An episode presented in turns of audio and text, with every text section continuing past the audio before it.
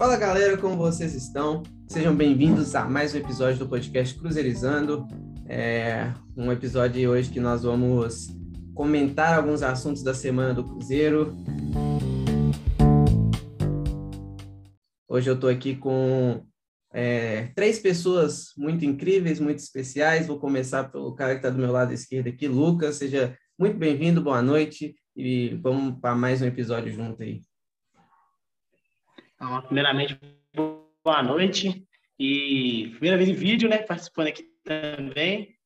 E vamos lá, vamos falar mais sobre o, o Cruzeiro, a semana maluca, sem jogo, mas muita movimentação no, no mercado. E é isso aí, obrigado. Vamos passar agora a bola para o nosso outro integrante, que faz muito tempo que não aparece por aqui, parou de responder minhas mensagens no WhatsApp, mas foi só ameaçar demitir esse cara que ele voltou a aparecer nos episódios. TH, boa noite. Opa, boa noite. É, não aparecendo com o meu rosto aí, né? Até porque ia, ia assustar muita pessoa. Mas aparecendo aí com a minha voz para a gente comentar um pouco dessa semana do Cruzeiro, né? De clássico, de notícias como a possível saída do Maicon, de jogo também na Copa do Brasil. E, por último, mas não menos especial, Gostaria de, de dar as boas-vindas, né? Uma boa noite para esse cara que eu sou fã, mesmo porque eu não conhecia ele, mas eu sou fã da página dele no Twitter, que é o Cadu, do Cruzeirão Parafuso, um cara que eu, que eu sempre estou vendo aí no Twitter, fazendo vários comentários, várias, várias postagens friamente calculadas, com um grande teor de responsabilidade jornalística. Bem-vindo, Cadu, boa noite.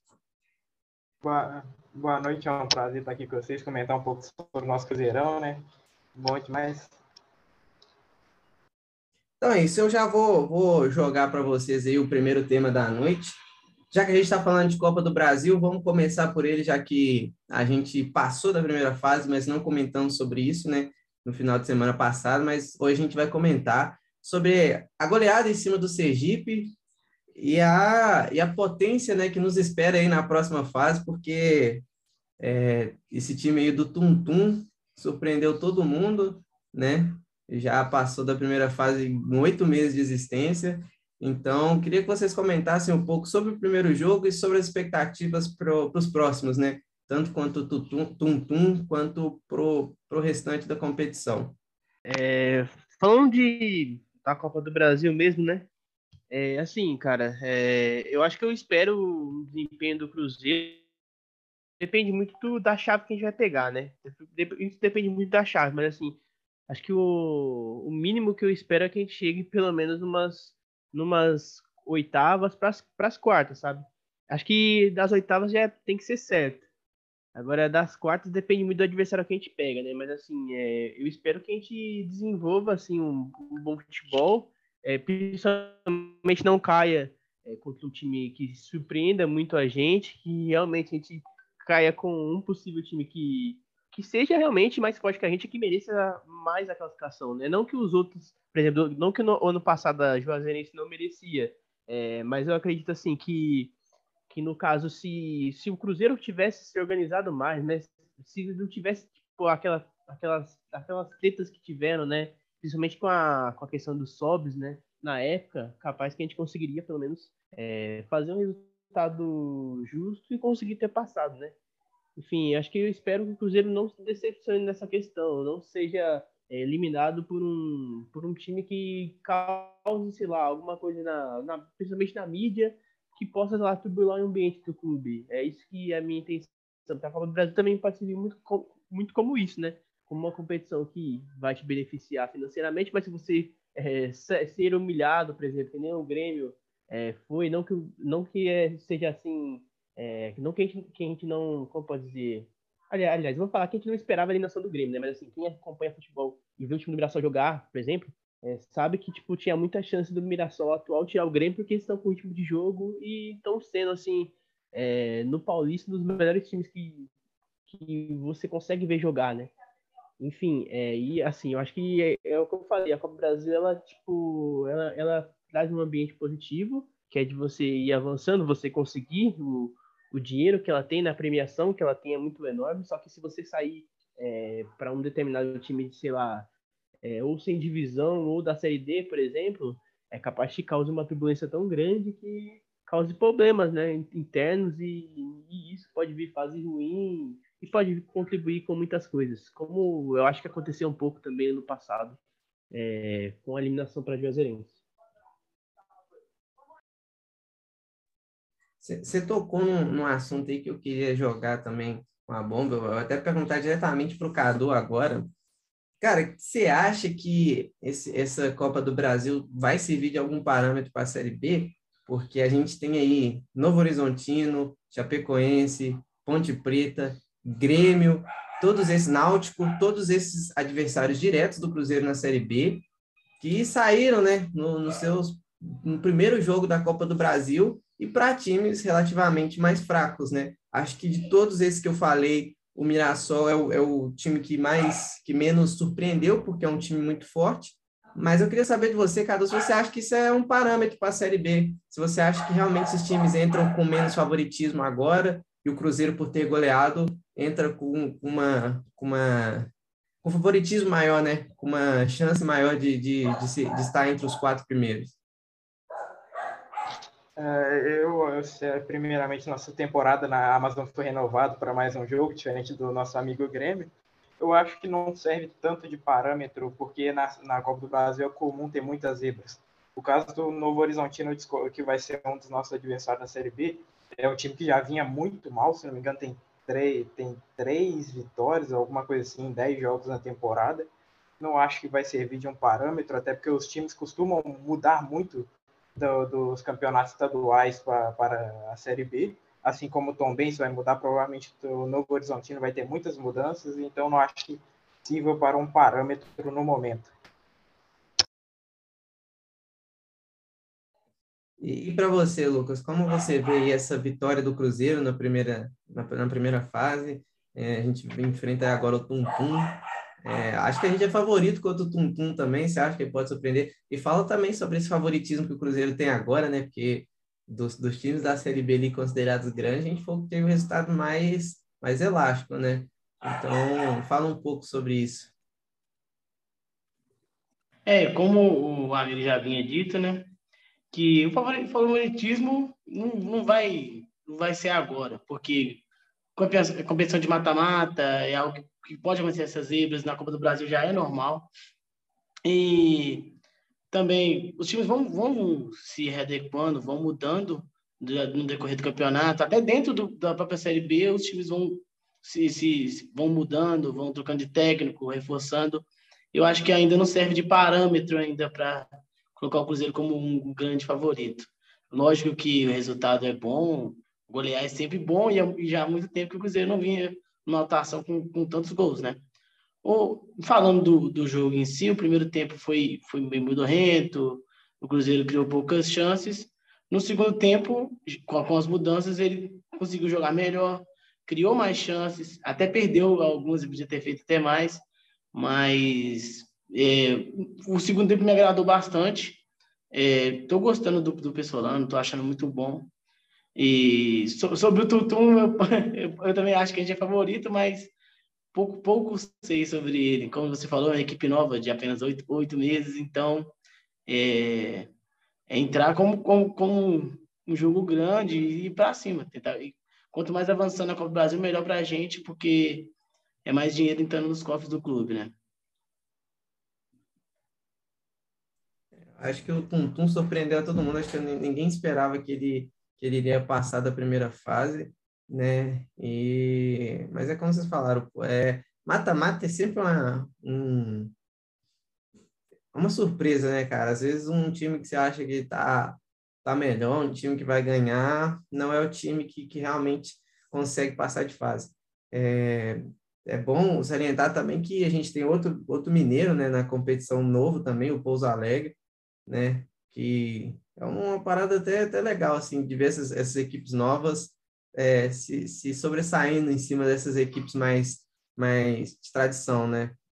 Eu também acho que o Cruzeiro não entra com favoritismo, eu fiz uma brincadeira aqui, mas eu, eu assim, não é porque eu sou cruzeirense, não, mas eu, eu acho que o Cruzeiro esse ano é um dos favoritos a, a, a subir, né?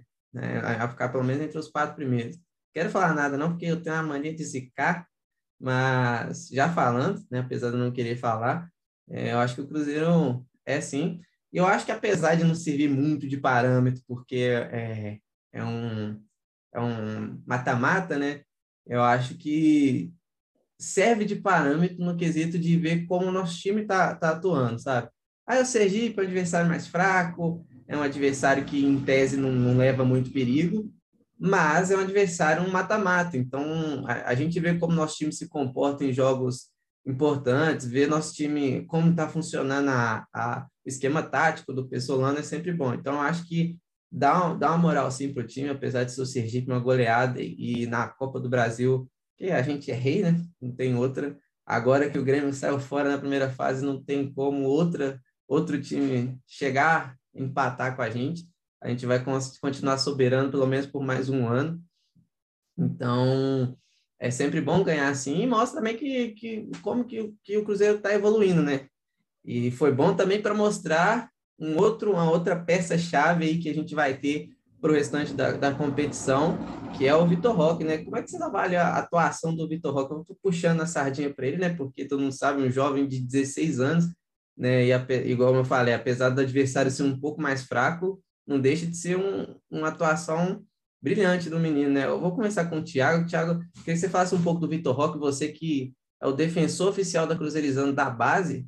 Queria que você falasse um pouco sobre o que você achou da atuação do Vitor Roque naquele primeiro jogo. Você acha que ele vai ser realmente um dos, dos nossos destaques, um dos caras que vão levar o Cruzeiro para a elite do, do futebol?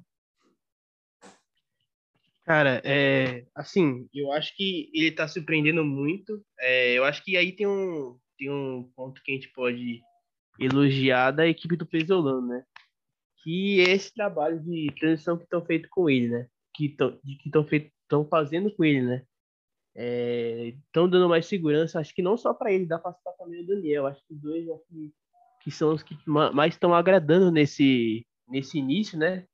É, o Daniel, inclusive, eu estava até comentando com um amigo agora há pouco que ele vem sendo até uma surpresa, porque acho que até o, o próprio Cadu já cheguei a citar isso para ele, é, que não imaginava que o, que o Daniel ele, ele, fosse sair tão bem no profissional, porque eu, ach, eu achava que ele ia sentir, né? Principalmente a questão do físico.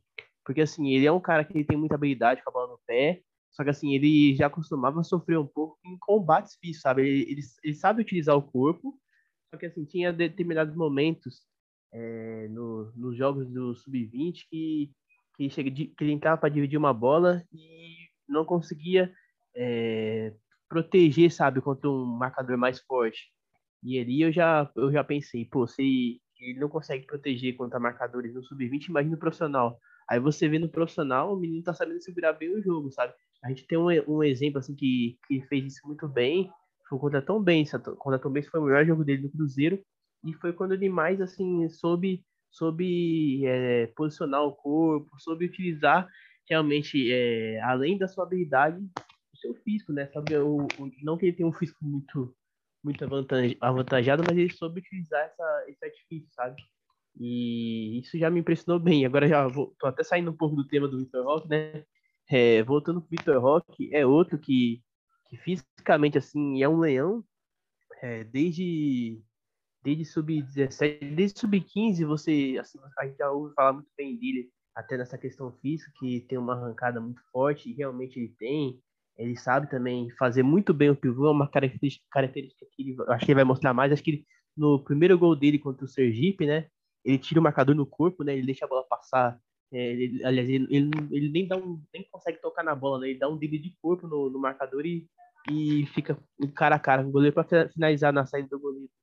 É uma coisa que ele faz muito no sub-17, ele sabe ele sabe girar muito bem o corpo, ele vai, ele vai girar muito as costas do marcador. Eu acho que quanto mais é, minutagem ele pegar, mais mãe ele pegar no profissional, mais ele vai usar isso, vai ser um artifício super positivo principalmente para a Série B, que é uma competição que, o, que os zagueiros eles são muito mais postados e eu diria que são um pouco duros, né?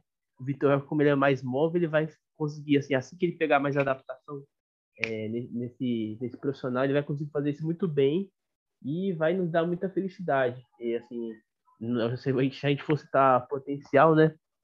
A gente vai, eu vou ficar aqui falando meia hora. é, dele, mas é um cara que, assim, é, é o maior potencial de base no Cruzeiro. É um cara que eu espero muito e que com certeza vai, vai nos dar felicidade. E vai ser um dos pontos também que, que vai salvar nossas finanças, principalmente.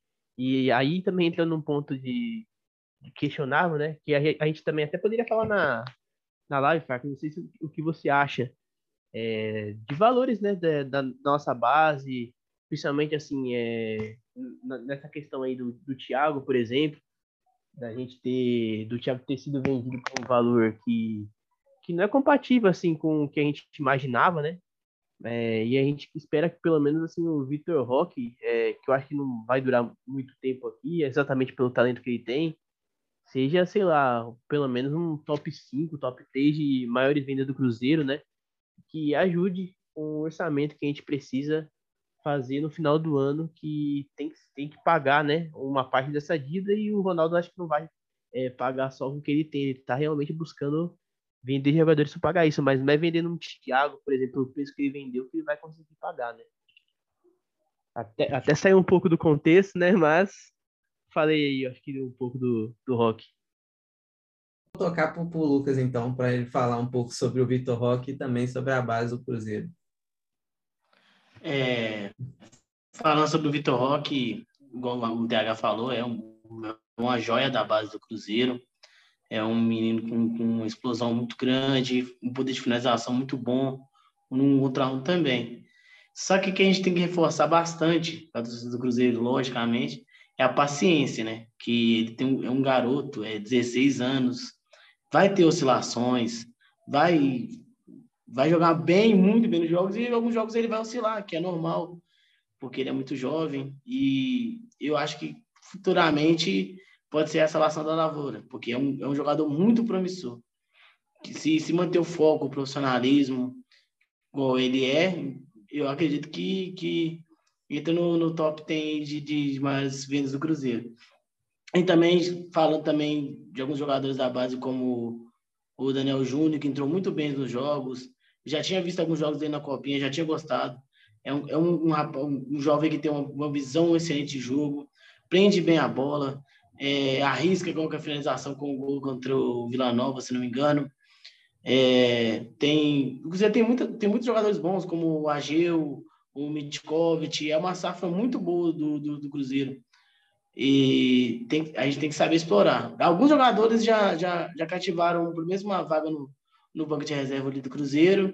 E eu acho que mais para frente vão conseguir garantir a, a, vaga de titular. Também do Cadu, o que, que ele acha sobre esses jogadores da base que estão vindo? Se esses jogadores têm agradado ele? Se ele acha que o time do Pesolano deve confiar no, né, nesses, nesses jogadores da base? se eles, se eles estão no time ideal dele. Falar um pouco do Vitor Roque. O Vitor Roque é, é, com certeza a maior joia atual da base que a gente tem. Eu não vejo ele com físico pronto ainda para atuar entre, entre zagueiros, fazendo a centroavança mesmo, ele sabendo usar o porte físico dele, dando drible de assim. Eu ainda não, eu acho que ele tem que, mesmo sendo destacável, ele ainda tem que ter uma, um trabalho à parte nessa parte física. Eu acho que é, ele vai ter um físico pronto ali perto dos 17 anos. Acho que a gente consegue segurar ele um pouco mais ainda para uma venda futura e acho que ele entra no top 3 vendas daqui. Ele não tem aquela valorização da mídia, como a gente vê em cima do Hendrick, que, se não me engano, nem atuou profissionalmente ainda, ou do Ângelo, por atuar no time de Minas. Mas eu acho que entrar vai nos render muito dinheiro futuramente.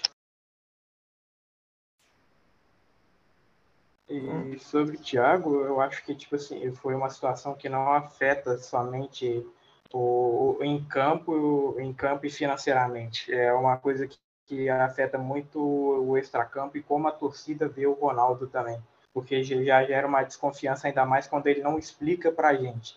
Ele na tentativa de explicar, ele falou somente um confia. A única decisão, a única coisa que o torcedor pode fazer no momento mesmo é confiar. Mas eu acho que ele tinha que vir e explicar para a gente a situação, para a gente ter uma segurança para confiar no, na pessoa Ronaldo como gestor do nosso time. É, é, essa, essa parada do Thiago é uma parada até meio, meio complicada. Eu vou voltar um pouquinho no Vitor Roque, porque vocês falaram da venda dele, Mas aí eu posso estar errado na regra, mas a gente só pode vender ele com 18 anos. Não tem aquela regrinha lá que a gente até tomou uma punição lá porque a gente passa uma parte do, do Messinho. Então a gente só pode, só pode negociar ele com 18 anos, não é? Então, é, eu acho que pode antes, né? Mas ele pode ir embora só com 18 anos. Acho que recentemente dá, dá para falar do Rodrigo e do João Pedro, né? Rodrigo dos Santos e do João Pedro. E do Vinícius Júnior também, né? É, que, saíram, que saíram com 18 anos. E do João Pedro do Fluminense. Então, é, é tipo assim, é, tem um moleque também do Botafogo que tá vendido, se não me engano, que é o Matheus Nascimento, que tá vendido para trás de Madrid. Então, assim, a gente pode vender ele antes, mas quando ele fazer 18 anos, que ele vai embora. Aí, por isso que pode ser que o, que o Vitor Roque tenha esse caminho. Não sei se, se pode pintar uma proposta para ele é, no meio do ano, com ele se destacando mais e, e acabar sendo vendido. E aí, quando fizer 18 anos, que ele faz 18 anos ano que vem, né? Ele acaba indo. Então, acho que de qualquer jeito vai ter um tempo para a gente aproveitar o futebol dele aí.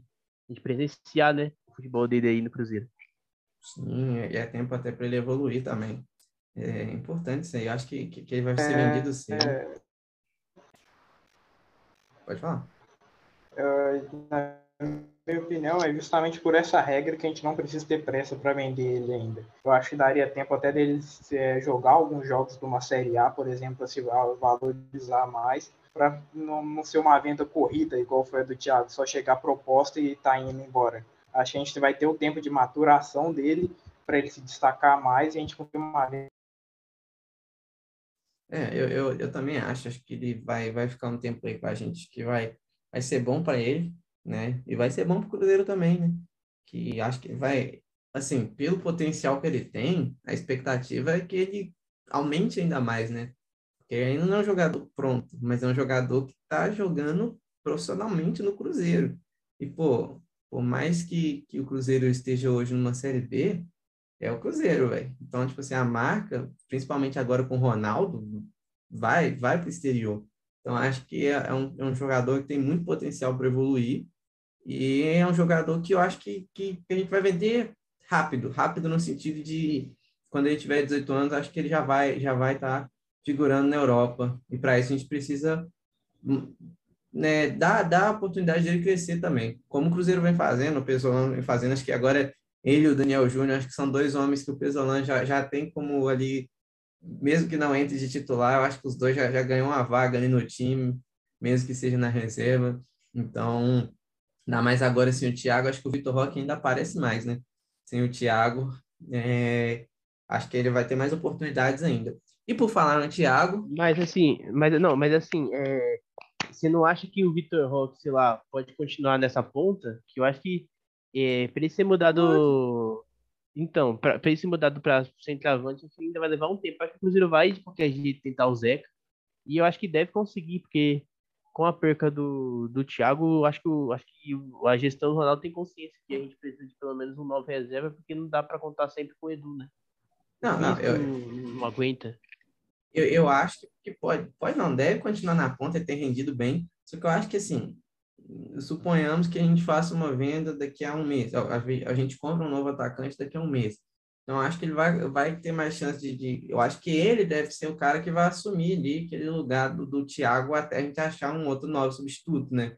Eu acho que, né, até porque é muito comum dele substituir o Edu, então acho que agora por agora deve ter ganhar mais, deve ganhar mais chance ainda até que a gente consiga, consiga um substituto para o Edu, né? Mesmo que seja para colocar o Wagninho, como ele fez um Fagner mais centralizado em algum dos jogos aí. Acho que foi, não, não me lembro qual foi, não sei se foi contra o Sergipe, colocou o Wagner mais dentro da área, mas mesmo que seja para substituir o Wagner no lado do campo, é, e o Wagner sendo centralizado, acho que ainda assim vai ganhar mais oportunidades com essa venda, que, na minha opinião, foi a pior, pior erro até agora da gestão do Ronaldo. É, eu sou um cara bem o Lucas sabe, acho que até o Thiago sabe, quando, quando veio a ideia da SAF, eu torci o nariz até não poder mais, cara. Ah, eu, eu, eu queria que o Cruzeiro tivesse uma salvação sem a SAF, nunca gostei muito da ideia da SAF, mas entendo que, enquanto profissional, eles têm uma gestão, no mínimo, coerente, né? Vamos dizer assim. Então, eu sempre tento ver o lado positivo da coisa, né? Eu, eu não acho que o Ronaldo esteja fazendo um péssimo trabalho, um tra mau trabalho de maneira alguma. Eu acho que, acho que o principal da, da, gestão do Ronaldo é a coerência, né? De, de, de saber ali que tem um teto, não abusar, e, né? E dá para a gente uma segurança que a gente não tinha com, com, com o Sérgio, né? Porque o Sérgio era maluco de fazer umas contratações, 100 mil no, naquele Fernando Neto, acho que era o nome dele, Fernando Neto, né? que é um negócio assim absurdo, cara. Não dava para confiar no Sérgio e companhia. E o Ronaldo tem uma gestão mais pé no chão. Mas, como toda gestão, como toda empresa, não está é, está sempre passível de erros também. Eu acho que a venda do Thiago foi péssima, cara. Péssima. Para aquele valor que vendeu, queria no mínimo 50% do, do, do jogador ainda, cara. Menos que isso era inadmissível. A gente pega 25% né, do, de, de para futura venda, ganhando, sei lá, 3 milhões só, né? Não ganha nem 3 milhões, na verdade, né? Porque, porque tem uma parte que não vai para o Cruzeiro. Sem contar que, se a gente pegar do ano passado, no final do ano passado, o Cruzeiro iria vender ele por pelo menos 8 milhões. Que eu achei que foi até meio estranho, uma gestão competente como a do Ronaldo, vender por 2 milhões enquanto ano passado a gente poder, poderia ter vendido ele por um pouco mais, né? Que eu ainda acho que 8 milhões era barato, mas eu, ele estava em baixa naquela época, né? O torcedor do Cruzeiro pegava no pé dele pra caramba, o time ruim pra caralho. Ele também não convencendo muito nas partidas que entrava, apesar que eu sabia que o caso dele era preparação, né? Ele tinha, tinha que ter um tempo a mais, porque veio direto da base, não teve muita preparação. Mas eu achei até que esse, esse ano esse ano é o ano que ele ia pegar um time melhor organizado taticamente. Ele entrou melhor nos jogos que, que, tipo assim, que ele teve a chance, e conseguiu fazer seus gols. Eu acho que se tivesse segurado ele um pouco mais, eu acho que venderia ele por um valor bem maior. Então, eu acho que também o erro foi. É, aí eu vou concordar com você que o erro foi de, de, de, de erro total, de financeiro, é, taticamente para a equipe foi ruim, eu acho que foi geral. E, e essa explicação dele falar em confia é, para gente que, que, que viveu, como você falou, Sérgio Santos Rodrigues, é, Itaí Machado, pô, é difícil confiar de novo, cegamente, sem saber, tipo assim, ó, ele podia ter falado, ah, o dinheiro foi para tal, tal coisa. Tipo assim, o dinheiro foi para esse lugar. Mas ele foi muito vago e falou assim, confia. Pô, é muito difícil a gente confiar cegamente qualquer, qualquer outro gestor porque não, mesmo ele sendo o, o, dono e tudo, é difícil para a gente, porque depois de toda, tudo que a gente já passou, enganado, Cruzeiro foi roubado, então eu acho que faltou um pouco de, até de, de sensibilidade dele mesmo, sabe? De explicar onde foi é, inserido o dinheiro, o porquê a venda de um valor tão abaixo. Acho que faltou um pouco mais de tato para o Ronaldo resolver a situação é, sobre a questão muito da evolução do Thiago, dele ter evoluído muito, chega a ser drástico a evolução dele é, nessa temporada, eu, eu, vejo isso muito por ter tirado um peso das costas dele. Antes você tinha, antes você tinha o Thiago tendo que carregar o peixe fazer os gols, porque a gente tinha literalmente um jogador aposentado e o outro que só queria saber da seleção boliviana. E jogar, eles jogaram a pressão do cara de fazer gol no moleque que não fez, não fez um sub-15, não fez um sub-16, um sub-17. Ele literalmente não fez isso. Ele chegou aqui no sub-20, em outro, na outra temporada já subiu, e aí já teve que subir tendo a responsabilidade de fazer gol, porque quem era para fazer os gols mesmo não rendia. E sobre a questão da venda dele rápida, eu não, eu não vi muito sentido em outra parte que, tipo, uh, a gente vendeu ele e a gente só vai contratar a reposição no final do Paulista, que é possivelmente o Zeca. Então a gente não poderia ter segurado ele até o final do Mineiro para vender ele depois contratar a reposição, ainda mais pensando que a janela do meio do ano, que é a que ferve na Europa. Pois é, cara, pois é, foi absurda essa venda em todos os sentidos dela, né?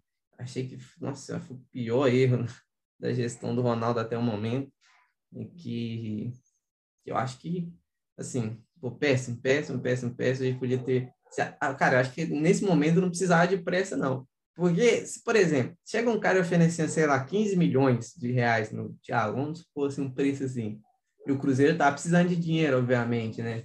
Mas 15 milhões é até um valor bom para o Thiago, né? Valor assim, beleza, é, é comprável. Então, talvez valesse a pressa para que as pessoas não desistissem dos 15 milhões, né? Ainda mais com o Cruzeiro precisando de dinheiro. Mas, pô, 3 milhões, cara, acho que você podia segurar mais um pouco, acho que o Ludo Goretz ainda ofereceria mais depois, cara. Ano passado ele estava atrás do Thiago também, se eu não me engano, e ofereceu 6 milhões, se eu não estou errado. E esse ano leva por 3. Pô, passaram a pena no Ronaldo com força, viu? Quase que eu mandei mensagem na live dele e falei, mano, estão te passando a pena aí. Ano passado eles queriam dar 6 milhões nele. Você vai vender por 3? Eles estão te dando nó aí, companheiro. Fácil não. Mas enfim, falando de gestão, Ronaldo, vamos entrar no tema mais polêmico dessa semana. Maicon fica ou não fica? Dizem que ele já está praticamente dentro do peixão do Fantástico.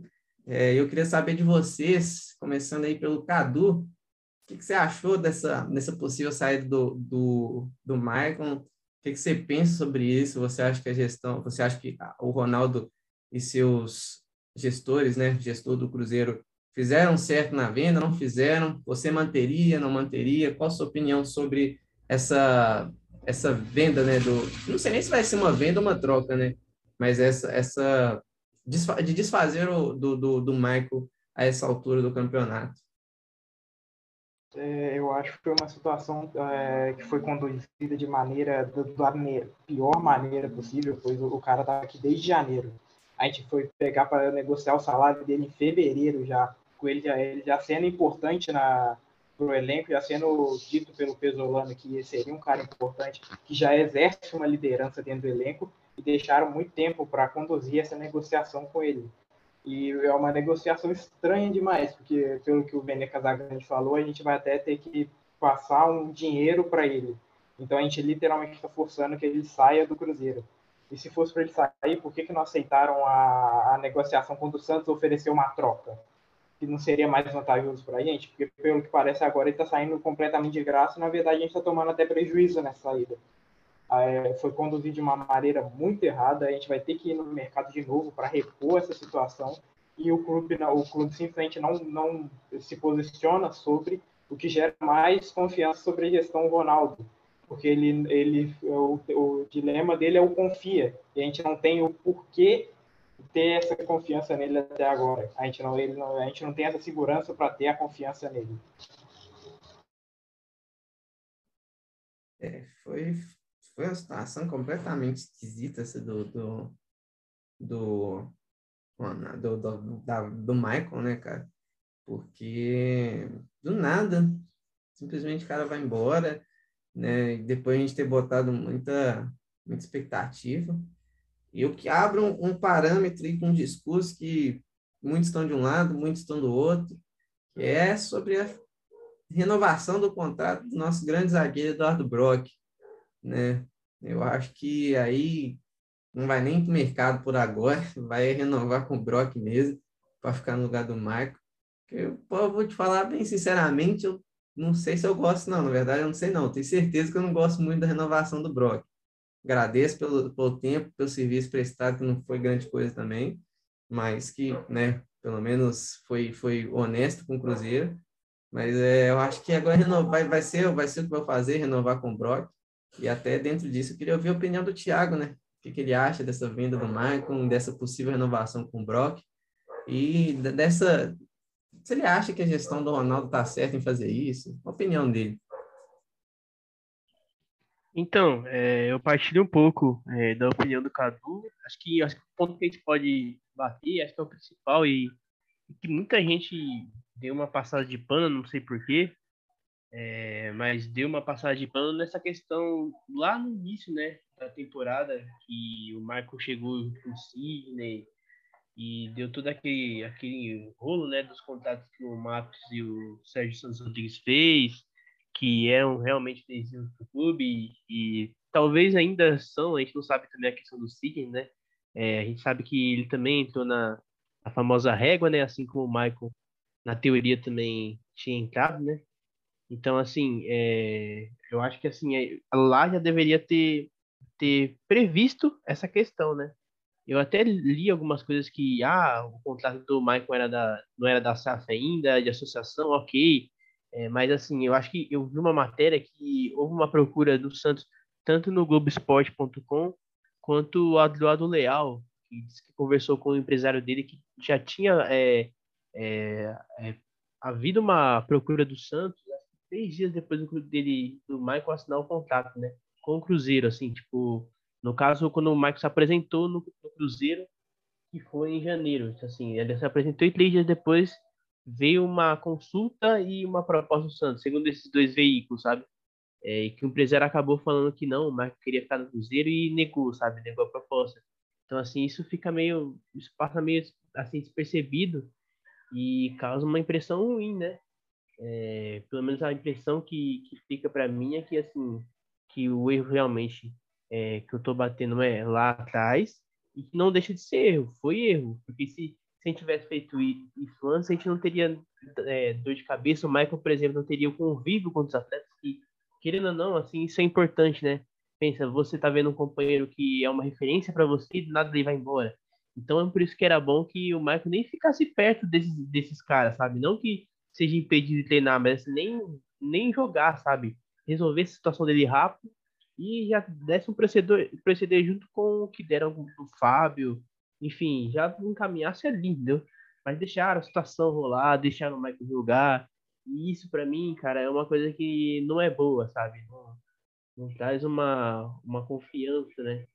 E, e, por isso assim, que eu acho que foi um erro, assim como eu acho que o Thiago, acho que é bom a gente pontuar erro, acho que também é bom a gente pontuar é, a questão de, de acertos, né? Só que, assim, é, é você, é você saber ponderar isso, erro e acerto.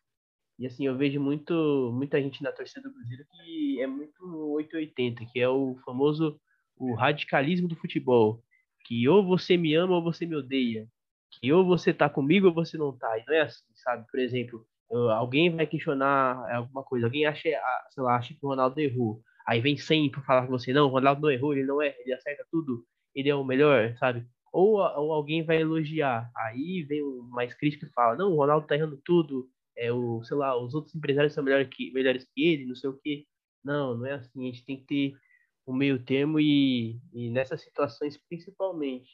Então, assim, é, como eu falo, tô falando, é bom, tipo, pontuar que o Ronaldo errou na situação do Thiago e na situação do Michael.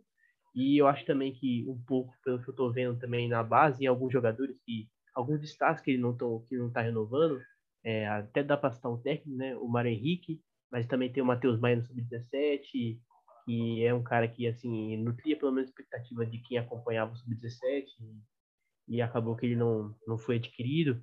Enfim, tem alguns erros pontuais, sabe, nessa, nessa gestão do Ronaldo, exatamente, aliás, vou até tirar um pouco da culpa do Ronaldo, que, assim, tudo bem que é ele que contrata, ele que administra, mas, assim, tem alguém que tá, tá mais por dentro dessa questão, né, que aí a, a gestão do Paulo André, do Pedro Martins, que tá tendo alguns detalhes que precisam precisam dar uma melhorada nessa, nesse sentido base, né? Acho que o Cadu também vai, vai saber falar melhor, melhor dessa questão. Mas, enfim, é saber ponderar os erros e os acertos. Acho que isso falta para a nossa torcida. É, falando um, um, pouco sobre o, o Michael, é, falaram que o contrato não é da SAF, mas a SAF já tem acesso aos contratos há, desde janeiro, desde o primeiro semestre de janeiro. Então, em janeiro. Então, eu acho que isso devia ter sido resolvido bem antes, para não poder ter causado causar esse transtorno que está causando agora. Como o Cadu e o Thiago já, já falaram, é, o Mike é visto como um líder para a equipe, é um cara que entrou com faixa de capitão, então é um exemplo é um cara que tem uma carreira sólida e, e, e, os jovens que estão lá se espelham nele. Então, essa situação toda devia ter sido evitada, já devia ter sido olhado isso antes, para não ter todo esse embrólio. Como o DH falou, a gente tem que, que, que colocar os erros da SAF, do Ronaldo, da sua gestão, porque a gente fala Ronaldo porque ele é o dono, né? da gestão Ronaldo. E, não, a gente não pode ser 880 mesmo, porque é, é, esse é um erro, para mim, um erro muito grande. Porque o cara chega, treina, a gente conta com o jogador e, de repente, o jogador vai embora porque não conseguiu um acerto salarial. É, é algo que, que beira o amadorismo, cara. Porque esperar esse tempo todo, rolar o campeonato, para agora conversar com o cara sobre salários. É, é algo bem. Algo a se questionar sobre essa gestão do Ronaldo. Mesmo que o contrato não seja feito por ele, eles já estão olhando os contratos ao, ao, ao longo tempo. Então, eu acho que foi um, é um é absurdo. A gente, tipo assim, futebol não tem verdade que dura 24 horas, né? A gente não sabe se realmente ele vai para o Santos ou não, mas se isso acontecer, vai ser algo realmente absurdo que, que vai ser um erro crasso para a gestão Ronaldo, na minha visão. É, eu queria dar um adicional, não sei se vocês vão concordar comigo, mas essa negociação com o Michael também faz que o mercado da bola enxergue o, a diretoria do Cruzeiro de uma forma diferente. Porque o, o cara já tinha tido contato do Santos, beleza, não deixaram sair. Aí teve outro contato do Santos e agora estão forçando para ele sair, quando ele já estava entrosado com o elenco. Mesmo, e a imprensa, a imprensa de fora, ela repercute muito mais as coisas ruins que acontecem, mas não repercute o motivo. Então acaba fazendo o mercado da bola em si olhar de uma forma muito diferente para a gente. Os atletas os empresários vai olhar de uma forma diferente. Pô, olha, olha o que, que aconteceu com aquele cara ali, pode acontecer a mesma coisa. Eu acho que isso muda um pouco a visão dos jogadores que podem pintar aqui de alguma forma. Concordo demais. É, assim, é, apesar de eu concordar assim, com a forma que com a forma que depois aconteceu, né, na questão do principalmente do Fábio, é, eu acho que isso também, assim, pelo peso do Fábio, pelo peso do Michael, assim, no mercado brasileiro em si, que são jogadores mais, mais tarimbados, mais, mais conhecidos, é capaz realmente que pegue negativo, sabe? E aí é um desafio também para essa própria gestão, né? Para eles conseguirem, é, é, digamos que, passar um pano para isso, né? É uma coisa que eles têm que também lidar, né? Que é a, que é a questão de fora, que é realmente a mídia. E assim, eu também estou curioso para ver o que vão fazer, é, principalmente assim, é, aí a gente está trabalhando também com o futuro, né? Assim, principalmente se o Cruzeiro subir por uma Série A, provavelmente vai ter que modelar esse elenco assim, com peças um pouco mais caras, né? Pelo menos uns três, quatro, quatro nomes por aí. E para convencer esse, esses jogadores, é, devido que tá acontecendo, devido que aconteceu principalmente nessa temporada, né, é, com esse contrato de de Fábio, de Maicon, é uma coisa que vai pegar um pouquinho sim. Isso acho que não, não dá para mentir, né?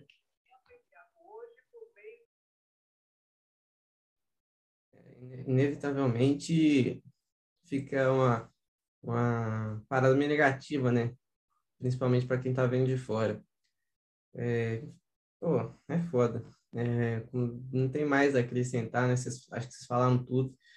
Acho que a forma como foi conduzida foi inestimável. Eu até tinha comentado com um amigo meu que eu não sabia como estavam sendo os moldes do contrato do Michael, mas que eu achava que dependendo da situação, né, se não fosse algo exorbitante, porque eu acho que, pô, não tem que ser igual o TH falou, não tem que ser 880, acho que também não tem que ser 880 no, numa, numa empresa, não. Porque, pô, o Michael agrega muito, cara. É um cara com muita experiência, muita, muita qualidade ainda. Eu falo assim, né? Eu não sei como tá os moldes. Eu tô acreditando que pelos moldes talvez ficasse muito inviável para o Cruzeiro. Mas eu acho assim que se, se fosse uma parada, ah, vai receber um pouco a mais do teto que eu estipulei, de 150 mil, sabe? Eu acho que, pô, tem jogador que vale a pena, até porque ele mesmo falou que se, se chegar a 50 mil sócios, ele vai trazer um reforço de peso a não ser que ele esteja falando de um Giovanni 2, não sei como que, que ele vai manter um reforço de peso no Cruzeiro sem tirar um pouquinho do bolso, né, cara? Então, assim, dependendo da situação, é, talvez ele esteja fazendo essa novela com o Michael para quando dá 50 mil sócios, vai, vai, anunciar que o reforço de peso é o Michael. Ele vai continuar, vai ficar até completar 50 mil sócios, a gente vai ficar sem saber se o Michael sai ou não sai. É quando der 50 mil só, a gente vai ver que o reforço de peso é o Marco. Mas eu não sei nem, nem sim, eu, eu, como ele falou, confia, né? Então tô acreditando que o contrato dele, né, ou daqui para frente, era algo que que estava além do que o Cruzeiro poderia poderia se submeter, né?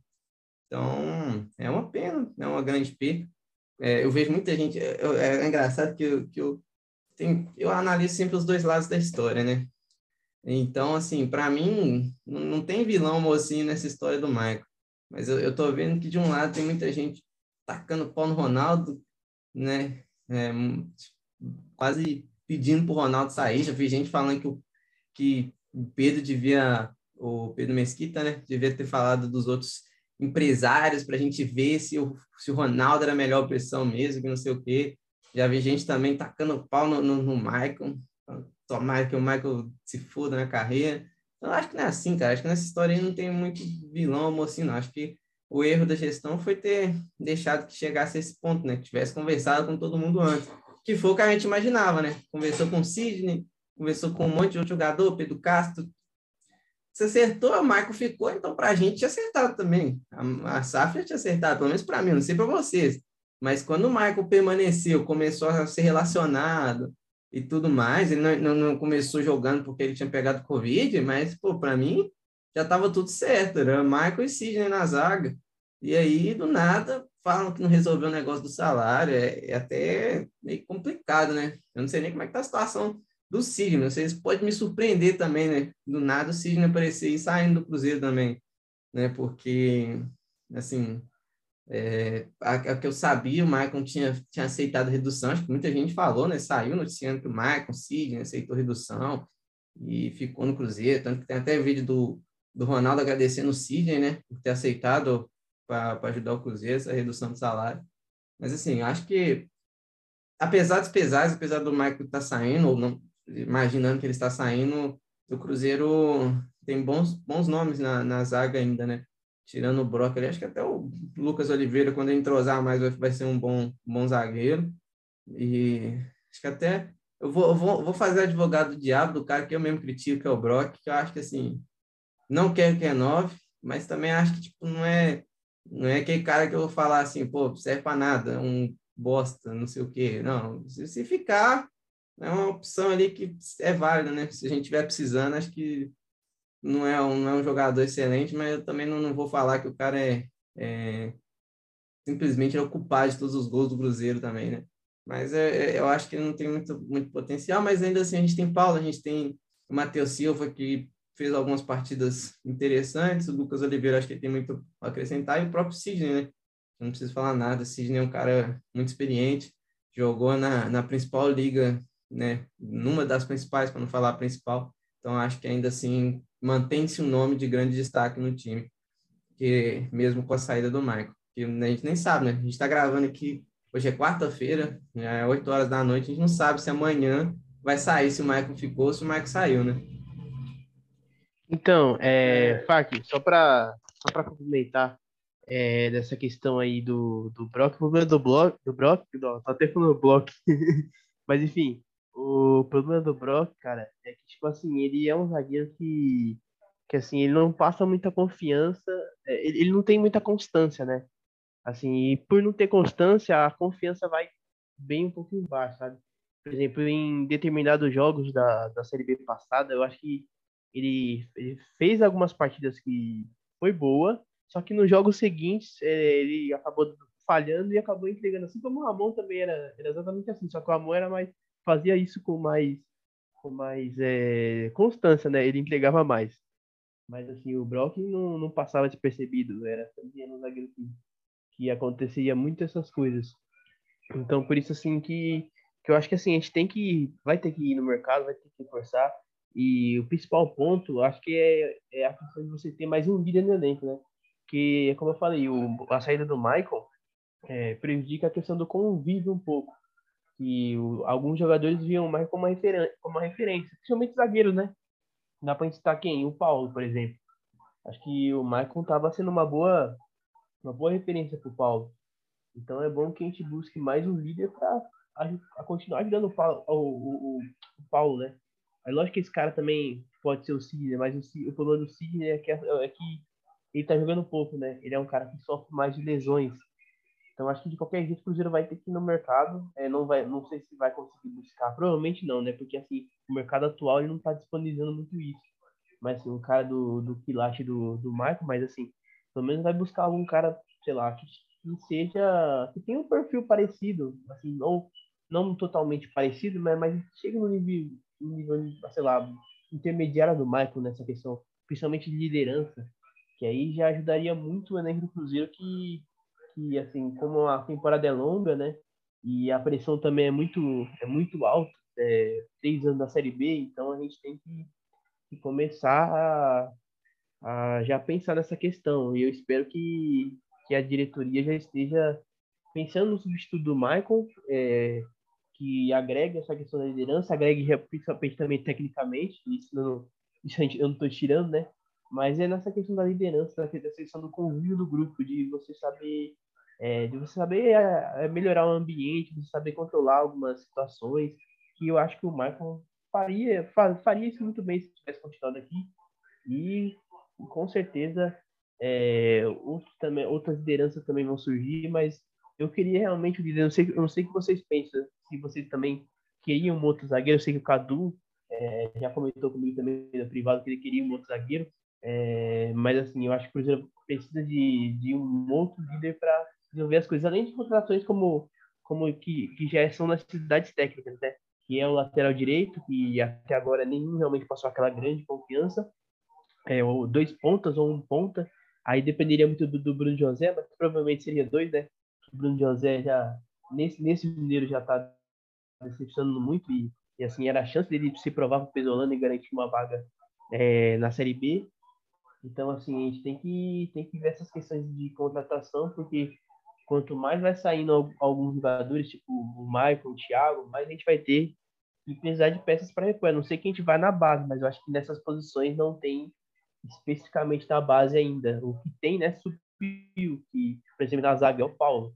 Mas aí vai, ainda vai faltar outro, né? Enfim.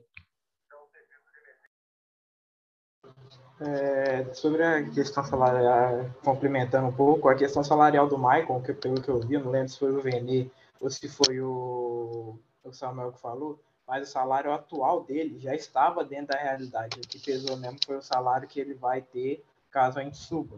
E falando um pouco sobre as nossas peças na zaga, eu não me preocuparia tanto com a saída do Maicon caso a gente tivesse dado chance para o Matheus Vieira, para o Paulo ou para o Everton. Para o Everton, para mim, é o zagueiro que mais promete, que está no elenco principal agora, principalmente na, na tática do Pesolano, porque ele é um cara que tem uma baita saída de bola. Se bobear, ele tem saída de bola melhor do que muitos do, dos nossos volantes do, do nosso time. E eu não me preocuparia tanto se, se, se esses caras tivessem tido chance no elenco, coisa que eles não tiveram. O Paulo só jogou uma partida, se não me engano. Matheus Vieira estava até de férias. O Everton também só entrou em uma partida. E aí a gente vai ficar dependendo de Brock e Oliveira. O Oliveira não é um cara que eu vejo sustentando uma zaga. Ele é um cara que vai ser o que vai ficar do lado ali, o fiel escudeiro de um zagueiro muito de um nível acima dele. Então ele, então ele não vai dar certo com um cara como o Brock que eu não vejo como uma boa renovação com o Brock. Ele é um cara que já prejudicou muito, já está no seu fim de carreira, que ele já está caminhando para o fim de carreira, com 30 anos. Não vai render para a gente financeiramente, muito menos esportivamente. Então eu não vejo como uma boa renovação para ele no momento e duvido muito que isso vai mudar. E a gente vai, vai ter que acabar é, indo no mercado por, porque a saída do Maicon criou mais uma lacuna no nosso time. Como já disse o TH também, a zaga preocupa. Eu acho que, infelizmente, vai ter que ir no mercado com, se o Mike acabar saindo. É, pontas, eu acho que, que precisa também, lá da lateral direita. Vai ter o Vitor Leque voltando agora. Tem o Vitor que pode fazer essa, um pouco dessa ponta. Mas ainda eu acho que precisa de um, de um, de um cara a mais. E mais um centroavante. Agora, a zaga é é o que mais me preocupa, por não, como o, o Cadu já tinha falado, não ter dado oportunidade aos meninos da base. Ter dado poucas, né? Ninguém pegou ritmo, ninguém se provou ainda, então acaba que a gente fica com essa lacuna, sem poder, sem poder ter certeza que alguém vai render o bastante para poder jogar titular ao lado do Cisne, que a gente acha que, que a maioria acredita que vai ser o titular quando tiver 100%. É, eu, eu, eu tenho que concordar. Né? Acho que faltou essa, essa dar mais chance. Eu acho que, para mim, eu, eu, falava desde o ano passado, e eu falei isso no, num dos episódios aqui, ou numa live, eu não lembro, Para mim, o Paulo era titular do Cruzeiro desde o ano passado. Desde o ano passado, o Paulo já tinha que ter sido titular do Cruzeiro naquela zaga lá. E hoje chegaria com muito mais preparo para esse ano, sabe? Para a gente não depender tanto de, de, de, não, não penar tanto ali na zaga, que é, que é um, um lado que a gente, um, negócio que a gente tem penado aí muito tempo já, né? E com o estilo ofensivo do Pessolan, a gente precisa de uma zaga bem consistente, né? É, eu acho que o, o TH criou a parada, citou aí o negócio do, da lateral direita. Eu acho que pensando é, como gestor do Cruzeiro, entrando na cabeça do, dos gestores do Cruzeiro, eu acho que por enquanto, pelo menos, não sei, né? Talvez depois do Mineiro, quando acabar o Campeonato Paulista, eles vão atrás de um outro. Mas eu acho que para eles está bem definido ali, com, com Rômulo, é, Gabriel Dias e Giovanni Jesus. Esse outro tendo, esse último tendo tido mais oportunidades até do que o Gabriel Dias, né? É, eu não sei nem se, se, se isso é um indicativo de alguma coisa, mas eu acho que eu, eu gosto muito do Giovanni, acho que tem muito potencial para crescer mas não dá para colocar é, nas costas do menino toda essa responsabilidade da nossa lateral direita que não não engrenou até agora. O Romulo desde o ano passado não faz bons jogos e Gabriel Dias, não sei, talvez mais para frente ele se prove melhor, mas pelo que ele atuou até agora, que acho que foram duas partidas, pouco fez, pouco demonstrou e pouco cativou o torcedor, principalmente eu, né? Falo por mim é, sobre essa lateral. Então, acho que de ponta, mais um. Acho que porque a gente tem o Vitor Leque, Bruno José, a gente tem o Vagninho, tem o Vitor Roque fazendo a, a, a, ponta. Então, acredito que, que acho que de ponta a gente deve ir no mercado só para contratar mais um e um outro centroavante, que provavelmente vai ser o Zeca. É, me desculpa, acho que o Mirassol tá bem, mas acho que o Mirassol não vai conseguir segurar o Zeca, não. Que já posso cravar aqui para vocês em primeira mão. Que o Zico, ó, tá zicando já. O Zeca não chega mais no Cruzeiro. Esquece Tô Zeca, vamos procurar aqui. um. Vamos procurar um outro centroavante agora. Tô cravando aqui, ó. Primeira mão para vocês. Nem o Samuel Venan sabe disso ainda. Zeca não. O Zeca vai pro Corinthians agora, qualquer outro time, não vem pro Cruzeiro mais não. Não, é. melhor vai pro Palmeiras, Palmeiras é centroavante. Nossa senhora, nem brinca.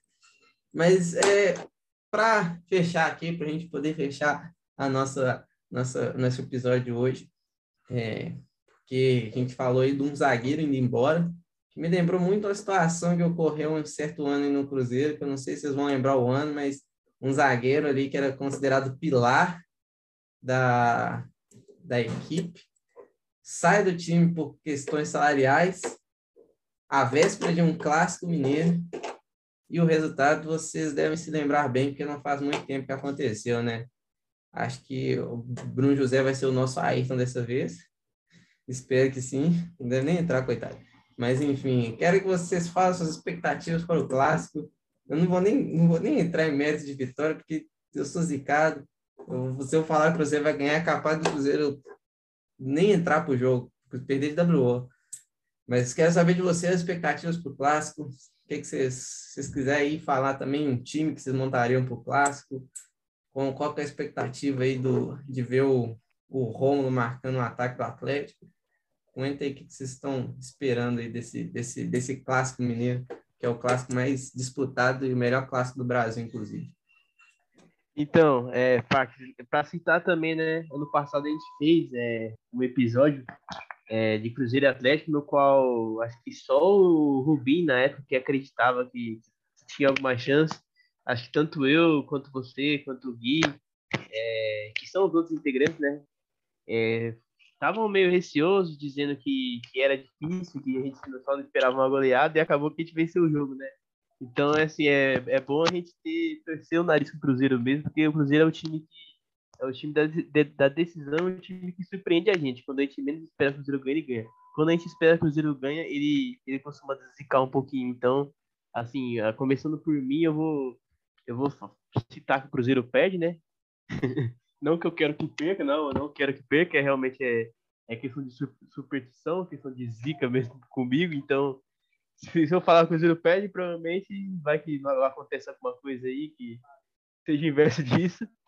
Então, assim, é, mas assim, falando, falando sério mesmo, acho que diferente do, do ano passado, o, o nosso time, o nosso time ele tá mais Aliás, não, é, é, ele tá mais. Acho que no ano passado também, assim, acho que foi a estratégia do, do, do, do, Conceição que meio que surpreendeu o Atlético. E também por causa que o time do Atlético tava, não estava tão encaixado, né? E hoje eu acredito que tá um pouco mais, né? Tá um pouco mais não, tá mais encaixado mesmo. Então, assim, eu acho que eu acho que o Cruzeiro também tá bem melhor, assim, nesse início do, do ano passado. Acho que as vitórias comprovam isso, o desempenho comprova isso, principalmente, né? O desempenho e assim, eu tô com expectativa boa. Acho que a gente tem, tem defeitos para explorar do Atlético e muitos, né? Dá para citar a questão da zaga deles, que, lógico, tudo que eu posso, estar tá falando pode acontecer o contrário, né? Mas, por exemplo, eu acho que os dois zagueiros, né? Tanto o Godin quanto o Natan, eles têm falhas, né? O, o eu acho que a questão é a velocidade, é um zagueiro que, tá, que é um pouco cintura dura, né? que é, uma, é um grande zagueiro, né? Fez seu nome na Europa no, no, Atlético, no Atlético de Madrid, mas assim, ele, ele é um, um zagueiro lento quando, quando pega um ponta rápido para correr. Eu acho que dá para comer um lance parecido é, que teve na, na final da Supercopa do Brasil, né? Que, se eu não me engano, acho que num, num, gol, num gol, num passe do Lázaro, enfim, para algum jogador que agora eu não vou lembrar de cabeça que, enfim, fugiu da memória. Mas o Godin ele demora muito para reagir, sabe? Ele demora muito para conseguir chegar no marcador, marcador isso, isso principalmente por causa da velocidade que ele tem, sabe? É dessa, desse, desse defeito. E é uma coisa que a gente pode explorar principalmente com o Rock, que é um cara muito rápido. É, talvez até o próprio Wagninho também consiga ganhar assim, é, na corrida que ele. Então, assim, é, é, a coisa que a gente pode explorar ali é o defeito da velocidade do Godin. E também é a, a, sobre a questão do Nathan Silva, que eu acho que o Nathan Silva é um cara que vem muito no auge e é um zagueiro bom, assim, tecnicamente falando, é um zagueiro bom mesmo, um dos melhores que tem no Brasil, mas eu, eu vejo o Nathan, o Nathan Silva às vezes seguro, sabe? Ele, ele, costuma dar algumas entregadas e já é bem conhecida, né? É, teve um gol que ele recuou pro, pro Everson, que que acho que dentro da área que acabou, acabou, acabou entrando, acho que foi duas vezes ainda, teve acho que contra o Atlético Goianiense, se eu não me engano, também que ele fez algo assim.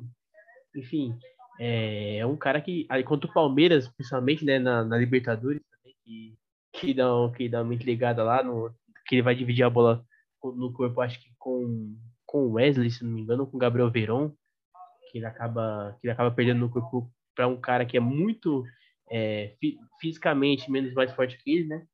Então, assim, é um cara que também dá pra gente explorar essas falhas que eles têm, sabe? E também dá pra citar, assim, o Mariano. É, eu acho que o Mariano, é, assim, é um lateral que, que hoje é, é, tá mais seguro, mas, assim, eu queria... Eu, eu não acompanho tanto o Atlético, assim, para falar que ele é bom defensivamente. Eu acho que ele pode ter algumas falhas. Assim como eu também acho que o Arana também, que apesar do, do Arana ter também um dos melhores laterais do Brasil, acho que ele também pode ter falhas, que todo jogador tem algum defeito. Mas assim, tem uns que se demonstram mais que os outros. Acho que o Mariano pode demonstrar algum defeito também defensivo, principalmente no, no um contra um. Eu gostaria de ver um Daniel Júnior, sei lá, iniciando o jogo, né? Para pegar já contra ele, para fazer ele cansar. Eu acho que o caminho que o Cruzeiro pode atacar realmente é pelo nosso setor esquerdo, né?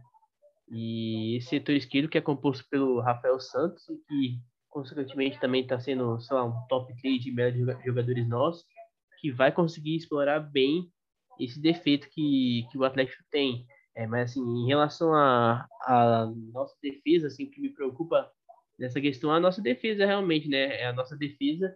E também eu, eu acredito que o nosso meio-campo, pela qualidade que tem o meio-campo deles, eu acho que tanto o Alan quanto o Jair são volantes que, que fazem o time do Atlético funcionar. E é um medo que, que eu tenho, né? Assim, se a gente conseguir travar esses dois jogadores, a gente a gente vai, já vai ter um jogo assim legal, legal, sabe? Vai ter um jogo que a gente vai poder, é, digamos que atacar mais, sabe? Mordeu mais ainda o Atlético do que a gente mordeu no passado. Então a, a estratégia que, que eu acho que o Pesolano acho que tem em mente também é essa questão de travar tanto o Jair quanto o Alan.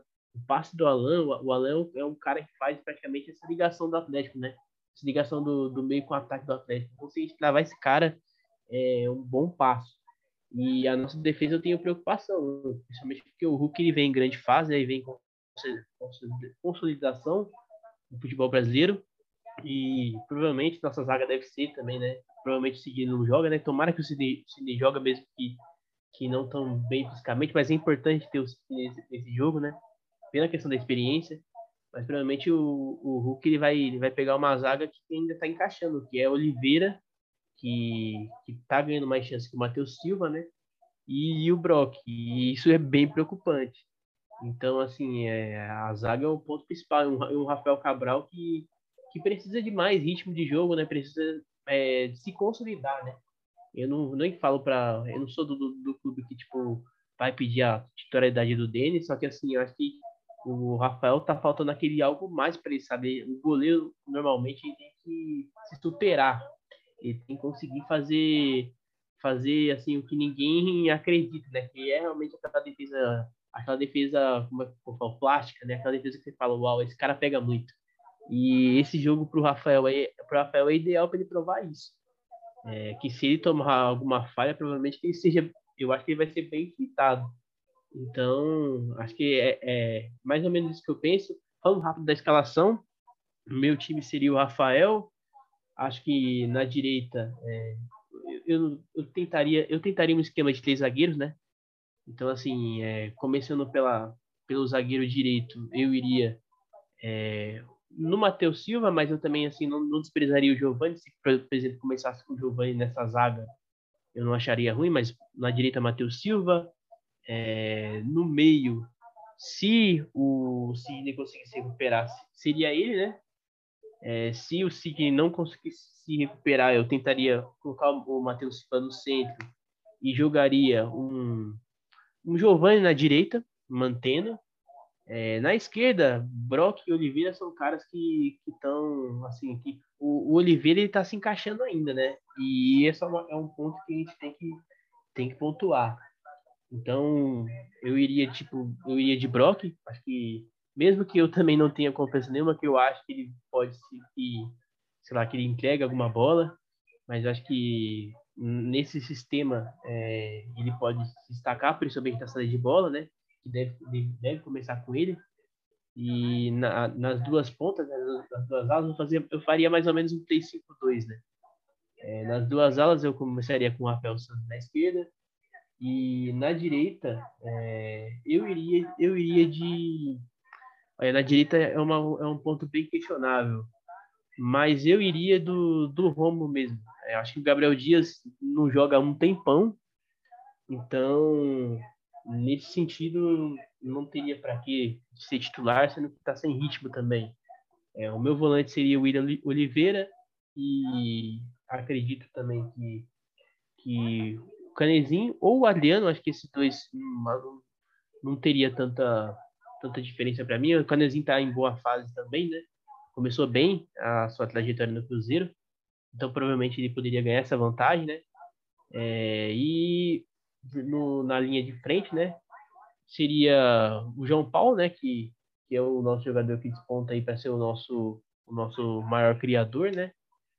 É, na, na, junto com o com o Vitor Roque e com o Edu. Acho que acredito que seria esse mais ou menos o time, sabe? O Vitor Roque, acho que eu até falo que o Vitor Roque ele pode ser tanto usado. O Vitor Roque depende muito da, da estratégia que o tem, né? De, de, cansar os zagueiros, né? Que seria no caso o Godinho. É, se o Vitor Roque jogasse em cima do, do Godinho no primeiro tempo, é provável que ele faria mais estrago, né? Então, assim, se a estratégia for o Vitor Roque jogar no primeiro tempo, é bom que, tipo, é bom que foque realmente nessa questão dessa lentidão do Godinho. E o Edu, que é o nosso artilheiro. E seria mais ou menos esse meu time, que eu já tô até falando demais, cara, até peço desculpa. Mas é isso aí. Assim, essa é a minha opinião. Relaxa, Tiagão. Você nunca se pedir desculpa, falar não, cara, porque você é um cara que conhece pra caramba. Eu gosto de ouvir você falar, então fica à vontade aí. Mas não, não fica muito à vontade também, não, porque nós tem tempo, mas Pode falar de boa. Opa. Oi? Se, se me permite fazer uma pergunta para o TH, então. É, com essa formação que você colocou, seu time marcaria sob pressão ou esperaria o Atlético para jogar no contra-ataque? Cara, eu acho que marcaria supressão, porque, assim, o, a minha maior preocupação, eu sei que muita gente tem preocupação, assim, com o Hulk maior, mas a minha maior, maior preocupação esses dois volantes, tanto o Jair quanto o Alan. Eu acho que a gente tem que travar esses caras, porque esses caras que fazem essa bola chegar, e, e ainda, ó, ainda do, eu citei esses dois, ainda tem o Zaracho, né? Então, é uma coisa que, que assim, pega muito. Eu acho que a gente tem que começar realmente pressionando, começar tentando travar esses dois jogadores específicos, sabe? Se o Zarate jogar, a gente vai ter que também armar alguma estratégia para acabar pegando ele por aí. Se não me engano, ele não vai jogar o clássico. Eu vi isso daí, só que eu não vi o motivo. Aí ajudaria, mas assim, tanto o Alan quanto, quanto o Jair são caras que, que é, é para mim o jogo do, do Atlético passa muito por eles. Se a gente conseguir travar esses caras, é capaz que a gente ganhe mais, é, a, gente, a gente crie mais, a gente ataque mais e surpreenda o Atlético. Então tem que começar pressionando mesmo, tem que fazer uma estratégia, acredito que parecida com a do ano passado. É lógico que cada jogo, cada jogo é um jogo, e principalmente o clássico. Mas é assim, a, a ideia que eu, que eu tenho é que o ponto de você conseguir travar o Atlético é realmente fazer esses dois passar, passar um pouco de aperto. Fazer o Hulk, fazer o Nacho vir buscar o jogo, sabe? Que aí tira também um pouco da pressão que eles vão fazer sobre o nosso zagueiro, né? Então a estratégia é realmente começar pressionando. Para mim, mas lógico, isso pode ter muita variável. O Pesolano entende muito mais que eu, é técnico? Então é isso aí. Só, só, sou um mero, uma mera pessoa dando um palpite. Não, mas é, essa aí é mais ou menos a ideia que eu tenho também.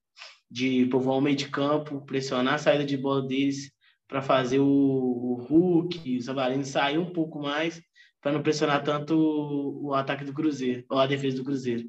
É mais ou menos a mesma, a mesma ideia que eu tenho é essa.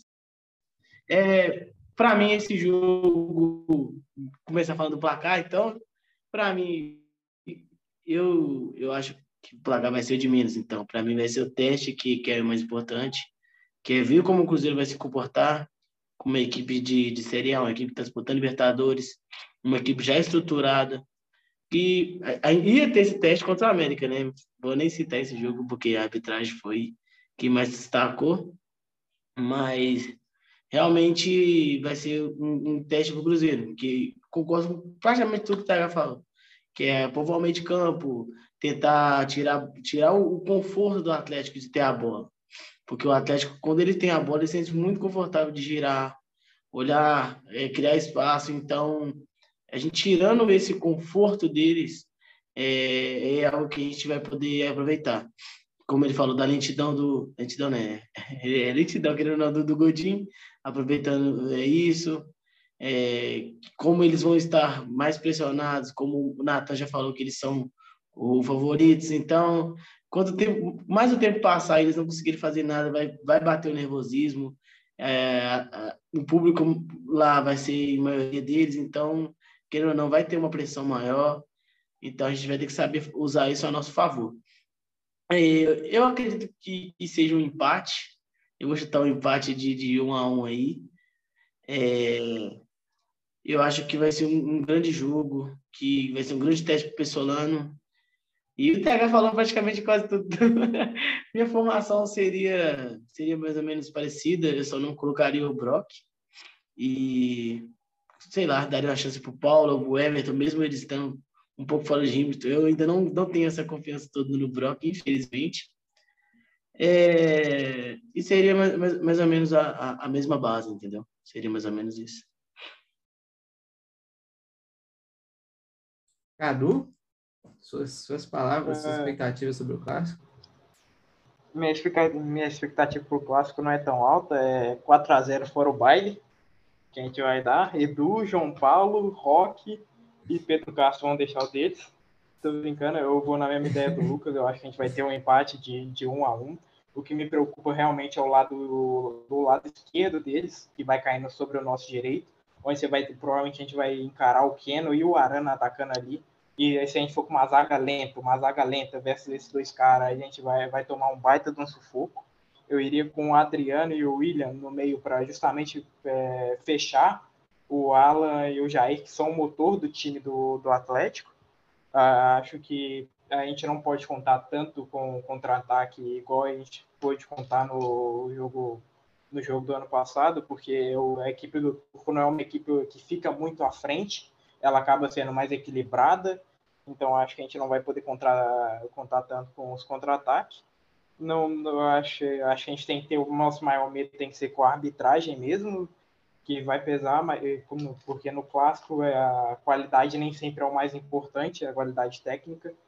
Acho que a gente vai, vai conseguir fazer um bom jogo, vai, vai ser um baita teste para a temporada. Não, não vai conseguir cravar nada como que vai ser nossa temporada, mas acho que já é um bom teste. E se, se for uma partida normal, sem interferência, tem tudo para ser um baita jogo de ambas as equipes. É, cara, eu tô na, na mesma da, de vocês, mas eu me preocupo, assim, como Cadu, que é do nosso lado esquerdo, é, na verdade, nosso lado direito, né? Onde joga, é onde eles vão jogar pelo lado esquerdo. O Arana é muito bom ofensivamente, então já fica um pouco preocupado, porque a gente tem Roma, mas se o Sidney jogar, acabou. Sidney é o homem que tirou a bola do pé do Messi, irmão. Você acha que Hulk, Savarino, esses caras, o Sidney, esses caras aí é, é nada, é nada. Ter gol, vai, vai ter gol do Sidney com assistência do Edu, só para ele tirar onda. Mas, falando sério, agora é um jogo que acho que, assim como no ano passado, eu mantenho minhas expectativas muito baixas. Acho que a pressão tá toda pro lado deles, cara. De verdade, que a pressão tá toda lá pro lado deles. É óbvio que, pô, clássico nunca, nunca é decidido na, no, nos contratos, né? Nunca é decidido no valor que o jogador tem, né? A gente sabe como é que é. Já vimos clássicos onde o Cruzeiro era o favorito e a gente perdeu. Já vimos clássicos também onde o Atlético era o favorito, como do ano passado, e o Cruzeiro surpreendeu. Então, é sempre, clássico é sempre uma caixinha de surpresa. Eu acho que, que tecnicamente, esse, vai, esse pode ser um dos clássicos mais legais de se ver por causa do, do, do, do Pesolano, né? Na verdade, não vai ser o Pesolano ali do lado, vai ser o Martin Varini, mas eu acho que tanto ele quanto o Pesolano são, são bem inteligentes, então acho que vai ser um duelo muito tático, sabe? De quem consegue fazer algo que, que coíba o adversário. Então, eu mantenho minhas expectativas baixas, porque a pressão está todo lado, todo lado deles, né? São favoritos, estão jogando com a torcida deles, estão jogando é, com um elenco teoricamente melhor, né? Que ganhou, é, que ganhou uma Supercopa agora, né? Então a pressão está mais para o lado deles. Acho que o Cruzeiro é, não sendo goleado, né? Que o Cruzeiro entrar e fizer de, de positivo, porque, por exemplo, às vezes o Cruzeiro não sai com uma vitória, sai com uma derrota, mas pô, você vai ver o time, a derrota não foi não foi um resultado é, que mostrou como é que o jogo foi de verdade, sabe? Muitas vezes a gente vê acontecendo no futebol, um certo time joga bem pra caramba, mas é superado por detalhes, sabe? Um gol, que eu acho que tem muita chance de ser um pênalti marcado para eles, porque eu não duvido nada vai ter um pênalti marcado para eles. Então, um gol de pênalti, eles ganham de 1 a 0 e, e isso mascara como que foi o jogo, né? Então, acho que o Cruzeiro tem, tem sim um pouco de chance, mas obviamente não entra como favorito, entra assim como um time que tem menos pressão, né? Porque apesar de estar tá valendo a liderança, né? A gente entra com, com, com tranquilidade, né? Porque acho que, que quem tem que jogar mais é eles, mas é obviamente que a gente tem que correr atrás do resultado, porque é Cruzeiro, né? A gente não pode simplesmente entrar num clássico é, com medo de perder, não dá, tem que entrar com vontade de ganhar. E que me deixa um pouco mais tranquilo também é que, apesar dos pesares, acho que o Turco ainda está encaixando o estilo dele, né? Não, não muito diferente do Cuca, mas a gente viu aí que muitas partidas aí no, no, no Campeonato Mineiro é, eles tiveram muita dificuldade, sabe? Tanto, principalmente defensivamente, cara. Principalmente defensivamente. Então, talvez a, a, a qualidade não seja tão, tão diferente assim nesse ano, né? Mas eu Estou aí esperando em um, um a um, jogar três expulsão no mínimo. Clássico Mineiro, quando não tem expulsão, é a merda. Não que eu goste de expulsão, não é que eu gosto de agressão, mas historicamente, todos os clássicos mineiros entre Cruzeiro e Atlético, que foram jogos bons, não terminou 11 contra 11 no final do jogo. Eu tô falando historicamente. Teve aquele clássico lá de 2019, 0x0, aquele clássico bosta. Nada aconteceu no jogo todo, 2019. Aí, mas o, o, o clássico pegou fogo, foi que a gente foi campeão mineiro, teve expulsão. Então, assim, os melhores clássicos são os que tem expulsão, que tem briga, que tem nego chutando a cara um do outro. Mas que seja um jogo positivo, né? acima de tudo, que seja um jogo que a gente possa jogar bem e, quem sabe, sair com a vitória. Será que o Edu vai pagar de pote esse, esse ano? Chamando o, Hulk de bundudo? Quem, se, quem seria bom nisso seria o grande Chutavanho, né? Ele que. Giovanni, que é dúvida, né? É, é então. Giovanni eu acho que não joga. Ah, eu então, falei, então, ele... então. Eu, eu, então, eu... não, assim, ele, ele, assim, ele poderia, né, causar expulsão do Hulk, mas ele também poderia causar a própria expulsão e o Hulk não acabar nem sendo expulso, né? o Giovanni tem essa questão, né? Então, assim, tem dois lados da história, né? O Giovanni é muito, é, é muito mais fácil ele ser expulso do que ele se expulsar alguém. Ah, ele, ele, então, ele, ele mesmo se pilha. Eu nunca vi um cara assim, ele mesmo se pilha. Cara, é, é um cara, assim, se. Oh, é, é melhor assim eu e o Cadu não falar muito do Giovanni, se a gente falar, a gente vai, a gente vai criticar, né? Então. Mas aqui, porque eu, eu aqui, ó, aí agora eu vou entrar num, num, num ponto aqui queria que vocês, vocês me falassem se eu tô errado. Eu acho que o Giovanni é a cara do clássico mineiro. A cara. Gol cagado, que chuta de qualquer lugar, a bola desvia no cara, entra pro gol. Um cara pilhadaço, que num jogo desse vai ser expulso com certeza, então ele é a cara do, do, do clássico mineiro. Gol cagado, briga, expulsão. Não tem outro. É, tem, não, não ele... isso realmente, mas é, isso realmente, mas o pai pensa assim, é, se essa expulsão for só do nosso lado? Porque assim. Nunca é só do nosso querendo... lado, brother. Não, não, é. não, sabe por quê? Ó, querendo ou não, o, o, hoje, assim, se você for pegar o histórico agora, né, do que está acontecendo recentemente, o Atlético está sendo muito mais beneficiado do que o Cruzeiro, né? Então, não sei, se pode ser que aconteça exatamente do nosso lado, ainda mais Giovanni, que é um cara que, que faz muito isso. E aí, dá para citar outro também, por exemplo, acontecia alguma coisa tipo a questão do Vagninho, que, que acabou que acabou que resultou em expulsão, por exemplo, entendeu? Então, assim, a gente tem que, tem que saber dosar essa questão, porque se contra o América foi assim, imagine contra o Atlético. Ah, não. Eu, eu, eu, sou do, eu sou do time que é o seguinte, eu acho que Nunca, nunca num clássico mineiro já. Eu, nem, eu não sei se é o, o, o David. O David conseguiu expulsar aquele jogador do Atlético num soco na cara dele na Copa do Brasil. O maluco lá do Atlético nem bateu o David, David deu um soco nele lá e os dois foi expulso. É Copa do Brasil, obviamente, né? Mas é sempre a cara do clássico sair dois expulsos, ou até três, dois de um time, um do outro. Então é, é sempre isso. Eu acho, cara, que assim, dado a circunstância, aí agora você pode me criticar, porque eu posso estar sendo um pouco violento, não sou a favor da violência, mas igual o Potker no passado. O Potker não fez nada o ano inteiro, mas só por ele ter sido expulso, mesmo que o Hulk não tivesse sido expulso, mas ele foi expulso porque bateu no Hulk, eu já fiquei, já fiquei feliz, cara, com ele. Então, num clássico onde os negros estão sempre à flor da pele, se o Giovanni é expulso porque deu um soco em alguém, eu não vou ficar chateado com o Giovanni. Principalmente porque eu já, já espero uma, uma, uma atuação da arbitragem bem pífia, né? Que a gente não, que a gente não vença. Mas eu, não, pode falar. Sabe é o problema do Giovanni? Que nem sempre ele briga com o outro jogador. Ele briga com o juiz. Aí acaba que é. só ele vai ser expulso. É, ele, ele, o problema dele é esse. Não, porque ele briga com o jogador, o jogador do Atlético. Não, talvez ter os dois expulsos, né? Sei lá. Ou se fosse só ele. Porque num jogo. Porque eu, eu falo assim: se, se a gente não vence, se a, se a arbitragem tirar da gente a vitória no futebol, pelo menos a gente vença na briga. Importante, como diz o Luiz Fabiano, entre bater o pênalti e ajudar meu companheiro na briga, é melhor ajudar meu companheiro na briga. Então, é, se, cara... se for para ter um clássico ruim, pelo menos tem entretenimento nesse clássico. Botafogo mesmo, os caras tudo pilhado, brigando mesmo. Que pelo menos entretenimento a gente vai ter. Não vai sair de tudo ruim. Véio, lá, no, lá no Grenal, por exemplo, a galera paga um pau pro Grenal, é só briga, não tem jogo. Realmente o jogo é muito feio. O jogo inteiro é feio. Aí começa a ver uma briga, uma porradaria do caralho, e aí o pessoal fala que é bom. Do, do Clássico Mineiro, pelo menos todo jogo, 100% dos jogos, eu vou fazer um, uma análise de todos os jogos, até os que não foram televisionados, te mostrar que só é bom quando tem briga. Quando não tem briga, o jogo inteiro é uma bosta. Não, não acontece nada, velho. Só é bom quando tem briga, porque o, a, o jogo tá bom, aí todo mundo fica pilhado, briga. Então a gente tem um clássico perfeito, que é 50% de futebol e 50% de briga.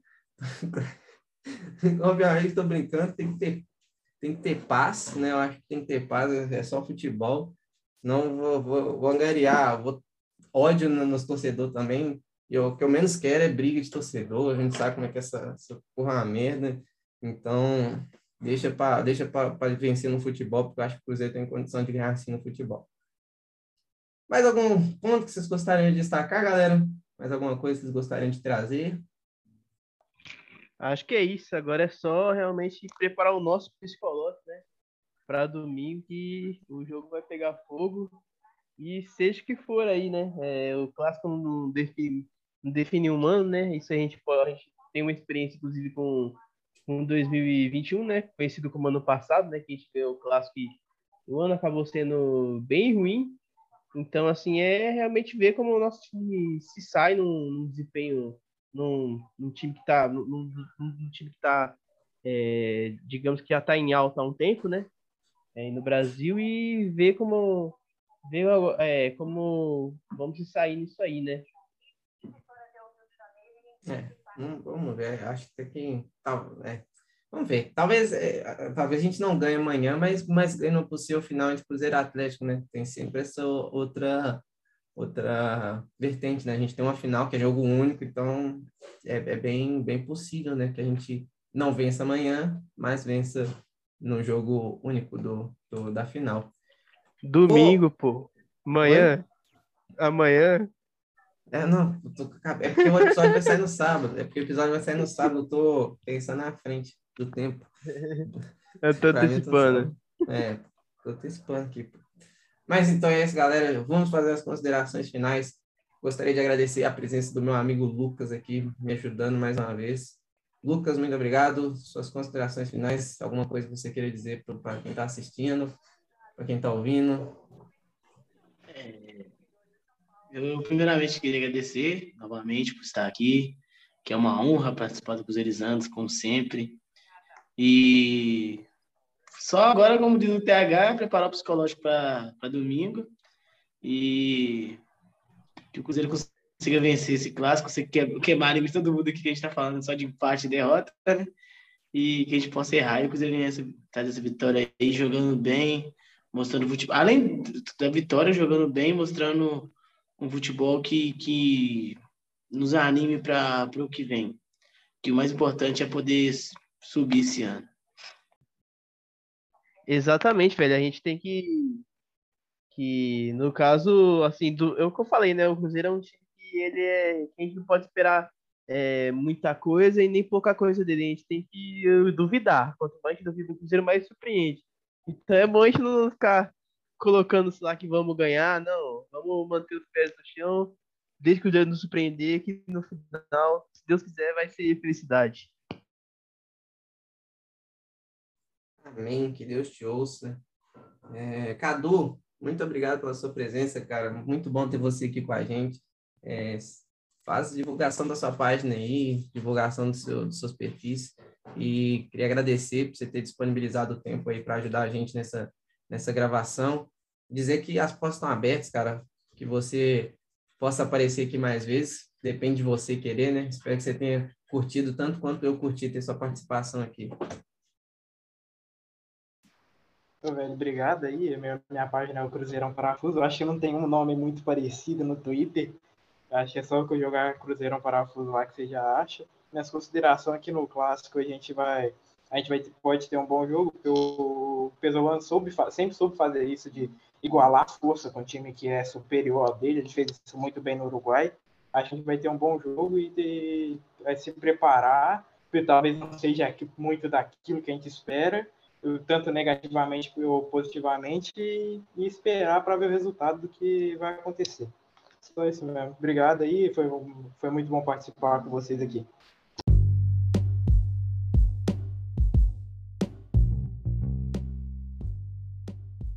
Então é isso, galera. Muito obrigado a todos vocês que nos ouviram e nos assistiram até aqui.